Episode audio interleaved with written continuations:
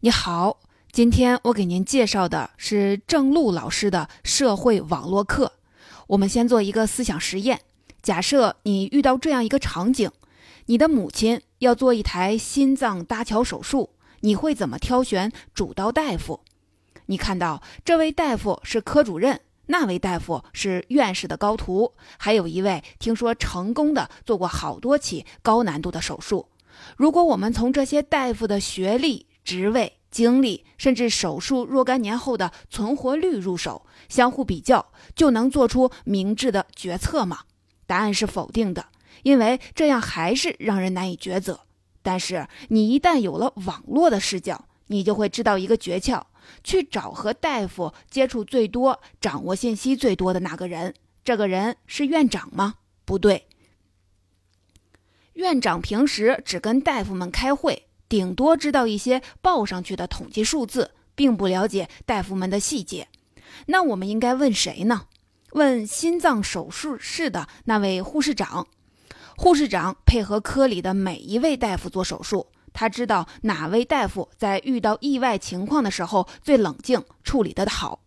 他能观察到哪位大夫在术后对病人的康复最上心。他了解哪位大夫的手术并发症发生的少。这些信息不仅关系到手术的成功与否，还关系到你的母亲是半个月还是一个月后才能出院。而这些信息从大夫们的简历上面去读，或者从院长那里去打听，都是得不到的。你看，是否拥有网络思维，可能是一个事关生死的问题。很多你经常会碰到的问题，在常规思路中无解，需要到社会网络这个学科中找答案。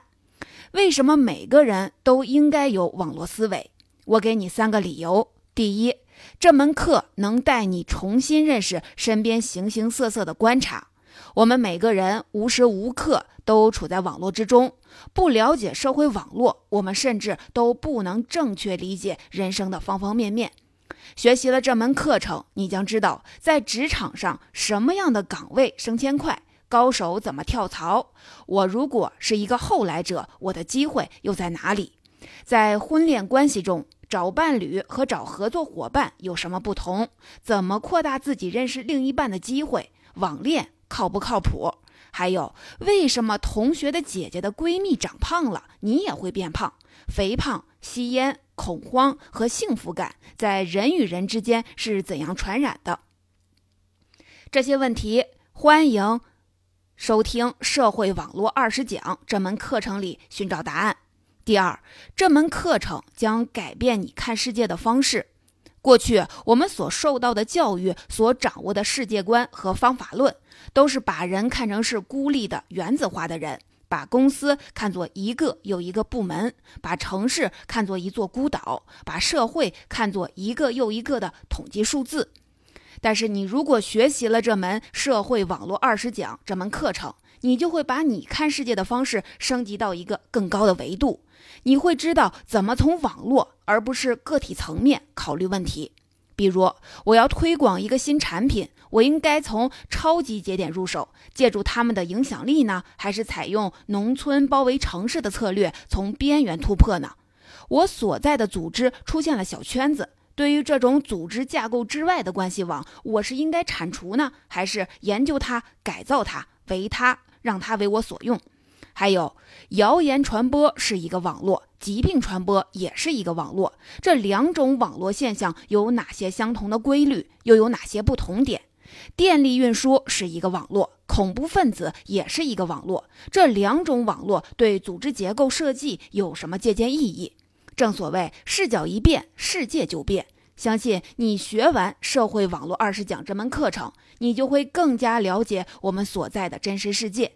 第三，这门课程能让你掌握一种最潮流、最前沿的分析工具。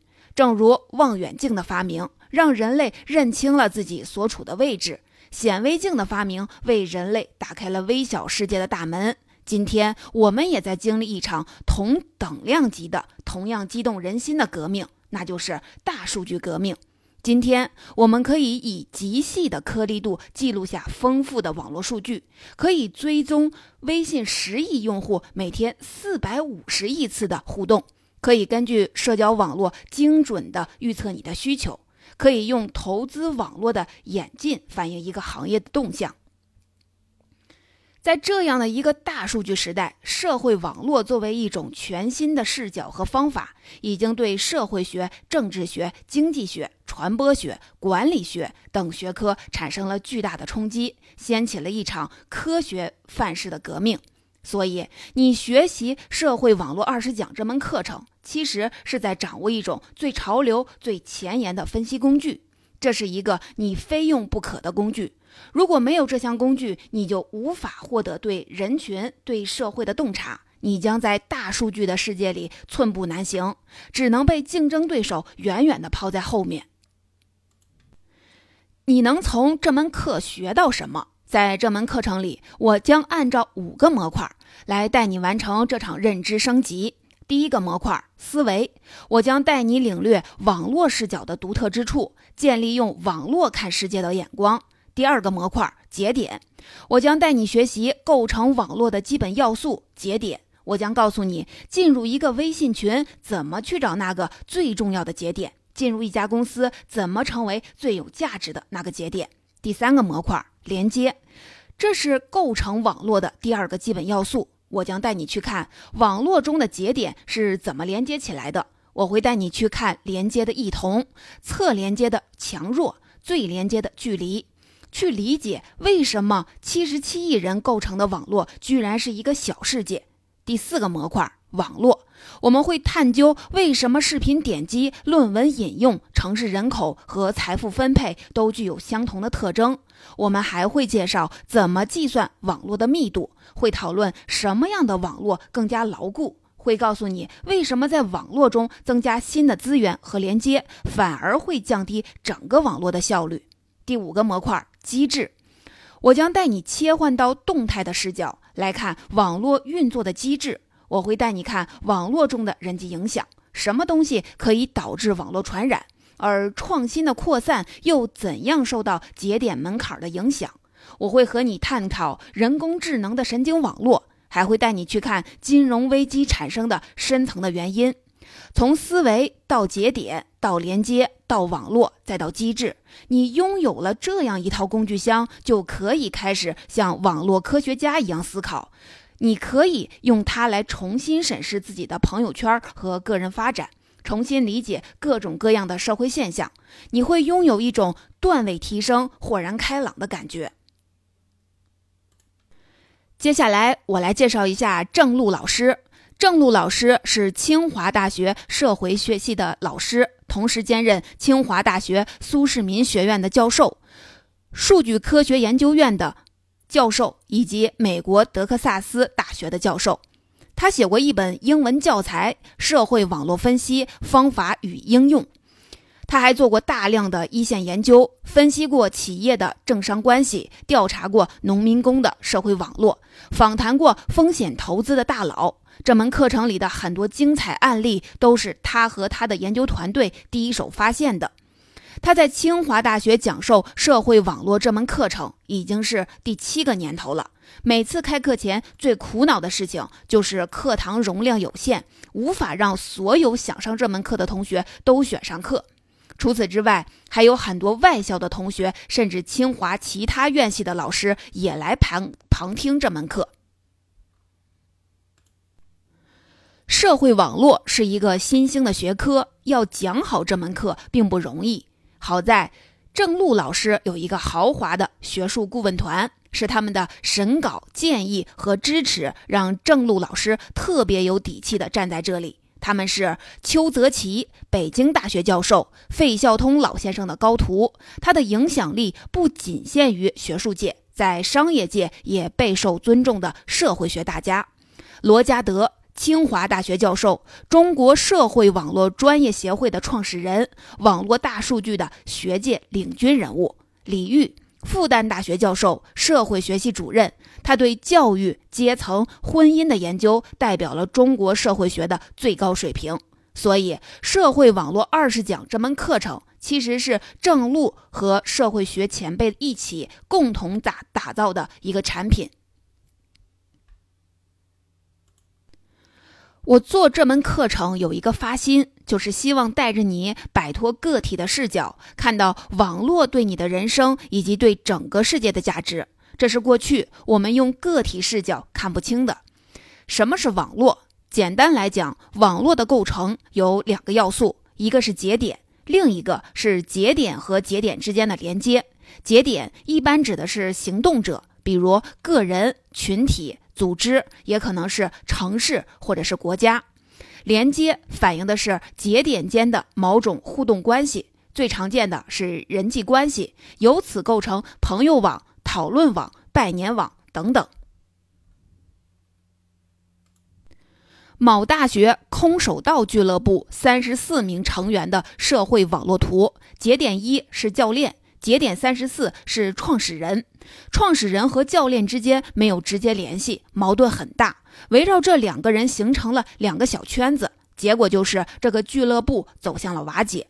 在更加宽泛的意义上，网络的研究可以看成是一切互动形式的研究，从信息交流、情感支持、贸易往来、信用与资金的流动，到疾病的传播、创新与文化要素的扩散，都可以作为网络分析的对象。什么是网络视角？首先，网络科学强调连接的重要性。你也许会说了，在现实世界中，个体之间存在相互影响。不是显而易见的常识吗？但是在很多学科的理论假设里，个体之间相互影响的事实，在很长一段时间都是被忽视了。假如我们熟知的经济学中的理性经纪人，就假设每个人都是以追求个人效用最大化为目标的原子化的人，但其实真实世界不是这样的。我们来做一个思想实验：假设一群人正在沙滩上玩耍。这时候海啸来了，十米高的巨浪拍向岸边，这群人会怎么办呢？按照原子化个人的假设，当然是谁的反应更敏捷，谁奔向高地的速度更快，或者谁能抢到救生圈，谁就能活下来。然而，如果我们考虑节点之间的关系，事情就没有这么简单。让我们来一看一个真实的故事。二零零五年，印尼海啸发生时，武术片明星李连杰正带着家人在马尔代夫度假。当时，他和女儿正在海滩玩耍，忽然一个大浪打过来，让他几乎失去了平衡。意识到了危险，他一把抱住女儿，拼命地往岸上的高地跑。他回忆说：“不到几分钟的时间，水已经向我冲过来了，迅速地淹到了脖子。我当时面临着一生中最难的抉择。”究竟是放手独自逃命，还是坚持带着他一起走？但这个念头只是一闪而过。当我看见比自己更害怕的女儿时，我选择了和她共存共亡。后来的故事大家都知道了。在李连杰与外界中断了三十多个小时通讯之后，他的家人、朋友和影迷们终于接到了报平安的电话。每个人在面临死亡的时候，逃生是最原始的动物本能。在心灵充满恐惧的生死关头，驱使李连杰做出决定，是他作为一个武术明星或者是亿万富翁的个人身份吗？都不是。让他甘愿留下直面大自然浩劫的，是他和女儿之间无可替代的亲子关系和父女之情。有人说，对一个人最大的惩罚就是切断他的网络。据说，在监狱里最让人难受的，不是不给你吃饭、不让你喝水，而是把你关在小黑屋里，不让你和外界接触，不让你和别人说话。生活中也是这样，一个女孩子遭受到最大的攻击，不是丢掉一件衣服或者是包包，而是其他的女孩子不跟她玩儿。你看，这就是连接的重要性。在网络科学看来，比起节点自身的特征和属性，节点之间的关系对节点的影响更大。这种思维方式在很多学科都掀起了认知革命，比如说市场营销。传统的市场营销往往关注的是潜在消费者的个体特征，推出一款新的手机就会研究多大年龄段、什么教育程度、多少收入、从哪从事哪些职业的人更容易购买，然后再给消费者做用户画像，选择广告渠道，制定营销策略。但实际上，研究发现，我们百分之九十九的决定或行为都是在他人影响下做出的，个人的品味和喜好决定作用非常有限。虽然社会告诉我们要做自己，不要随波逐流，受他人的影响，但其实我们无时无刻不在受到我们身边的朋友喜欢什么、选择了什么品牌的影响。他们构成了我们的参照群体。比如说，有一个青春期的男孩子，父母想让他学医，老师觉得他是学计算机的料，但是他却想玩摇滚。原因很简单，他喜欢的那个隔壁班的女孩子最爱摇滚乐。还有我们熟知的孟母三迁的故事，表面上看是为了改变孩子成长的环境，更准确的说是为了要改变他的同伴网络。如果你的小孩正在念书，你了解孩子身边最好的朋友都是谁吗？这可是做父母不可忽视的大问题。我有一个亲戚特别喜欢看房。别人看房都是看配套户型、朝向什么的，他不是，他喜欢看人。一手房看其他的购房者，二手房看邻居。看到邻居有钱、好看、有教养，就特别喜欢。他总说好邻居能少纠纷、多互助。现在连小学都是按地段上的，就算这个小区不在重点地段，那邻居素质高，孩子人品也不会差，简直就是现代版的孟母三迁。第二。网络视角除了强调连接的重要性之外，还强调整个网络对节点的影响。问你一个问题：你知道世界上最赚钱的公司是哪一家吗？是 Facebook。Facebook 的市值高达五千亿美金，但奇怪的是，Facebook 并没有什么资产，它既没有 Apple 的生产线，也没有亚马逊的物流，更没有谷歌诸多的发明专利。那么，Facebook 为什么这么值钱呢？为什么资本市场给了 Facebook 这么高的评价呢？这是因为 Facebook 最值钱的资产不是生产线，不是大楼，也不是发明专利，而是它拥有的全球二十亿用户的社会网络。拥有了这个网络，Facebook 就能准确地洞察人与人之间的互动和影响，就成为了世界上最精准、最高效的广告平台。Facebook 的创始人扎克伯格在接受《商业周刊》的采访时讲了这样一段话，大意是：可口可乐可以以最高的价格请全世界最有创意的广告师设计出一个广告，告诉世人可口可乐有多么的美味。但对于我们每一个人来说，如果我们的好朋友在身边喝了一一口可乐，然后感叹它的它是多么令人爽快，这对可口可乐来说才是最有效果的广告。Facebook 的高明之处就是它建立了一个网络，而大家都愿意成为这个网络上的一个节点，相互连接起来。第三，一个网络的整体结构特征不仅对每个节点会产生影响，对整个网络的生存和竞争力也至关重要。喜欢足球的朋友都知道，决定一场足球比赛结果的不是对阵双方各个队员的技能、速度和状态的简单加总，而是两个网络之间的比拼。十一个队员在场上怎么互相配合？是否发挥了整体的优势？是否抓住了对方战术上的弱点？这些因素都比一个明星球员的表现更加重要。如果我们把一场比赛球员之间的传球和配合记录下来，就是两个活生生的动态网络。一场足球比赛的胜利，就是一个动态网络战胜了另一个动态网络。所以，随着摄像和传感技术的进步，社会网络分析也会越来越多的被运用到足球、橄榄球等集体项目的比赛复盘和战术分析中。同样的，我们之前以为做生意比拼的是经营者聪明的头脑、优质的产品或者是服务，其实很多生意之所以成功，靠的也是社会网络，比如传统的老乡网络。你可能注意到，开复印店的人一般都操着相似的口音，对他们都来自同一个地方——湖南省新化县。据说有超过二十万新化人在全国各地开复印店。不管你是在北京、上海，还是在东北拉萨，只要走进街边随便哪家复印店，都有百分之七十五以上的概率碰到新化人。那么，为什么新化人能够牢牢地站住这个市场，外人想进也进不了呢？这是因为新化人有一个绝招，就是他们建立了一个二手复印机国际贸易、复印机维修翻新的网络。这个网络里提供的知识、设备和资本，能够帮助他们把成本降下去，把利润提上来。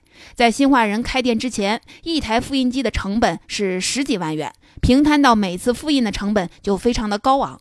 新华人进来以后，居然能把复印的价格降到一张只卖一毛钱。这条路趟出来以后，新华人就开始以亲代亲，以邻代邻，以友代友，把复印店开到了全国各地。其实，这种同乡同业的现象并非特例。从新华人开复印店，到浙江桐庐人送快递，再到青海人卖拉面，安徽人搞装修，他们成功的秘诀借用美国社会学家沃尔特·鲍威尔的一句名言：既不是市场，也不是厂商，而是网络。总结一下我们今天讲的内容：网络由两个要素组成。节点和连接，而网络就是节点之间的互动关系。网络视角有三个特点：第一，重视节点之间的相互影响，因为比起节点自身的特征或者是属性，节点之间的关系更加重要；第二，强调网络对节点的影响，只有把节点放到网络之中去考察，才能完整的解释它；第三，主张网络的结构特征是我们理解现代社会生存和竞争的关键。因此，我们不仅要认识网络、善用网络，还要建构有利于自身发展的网络。最后，留给你一道思考问题：有什么现象是个体视角无法理解，而一旦你切换到网络的视角，就会得出全新的认识？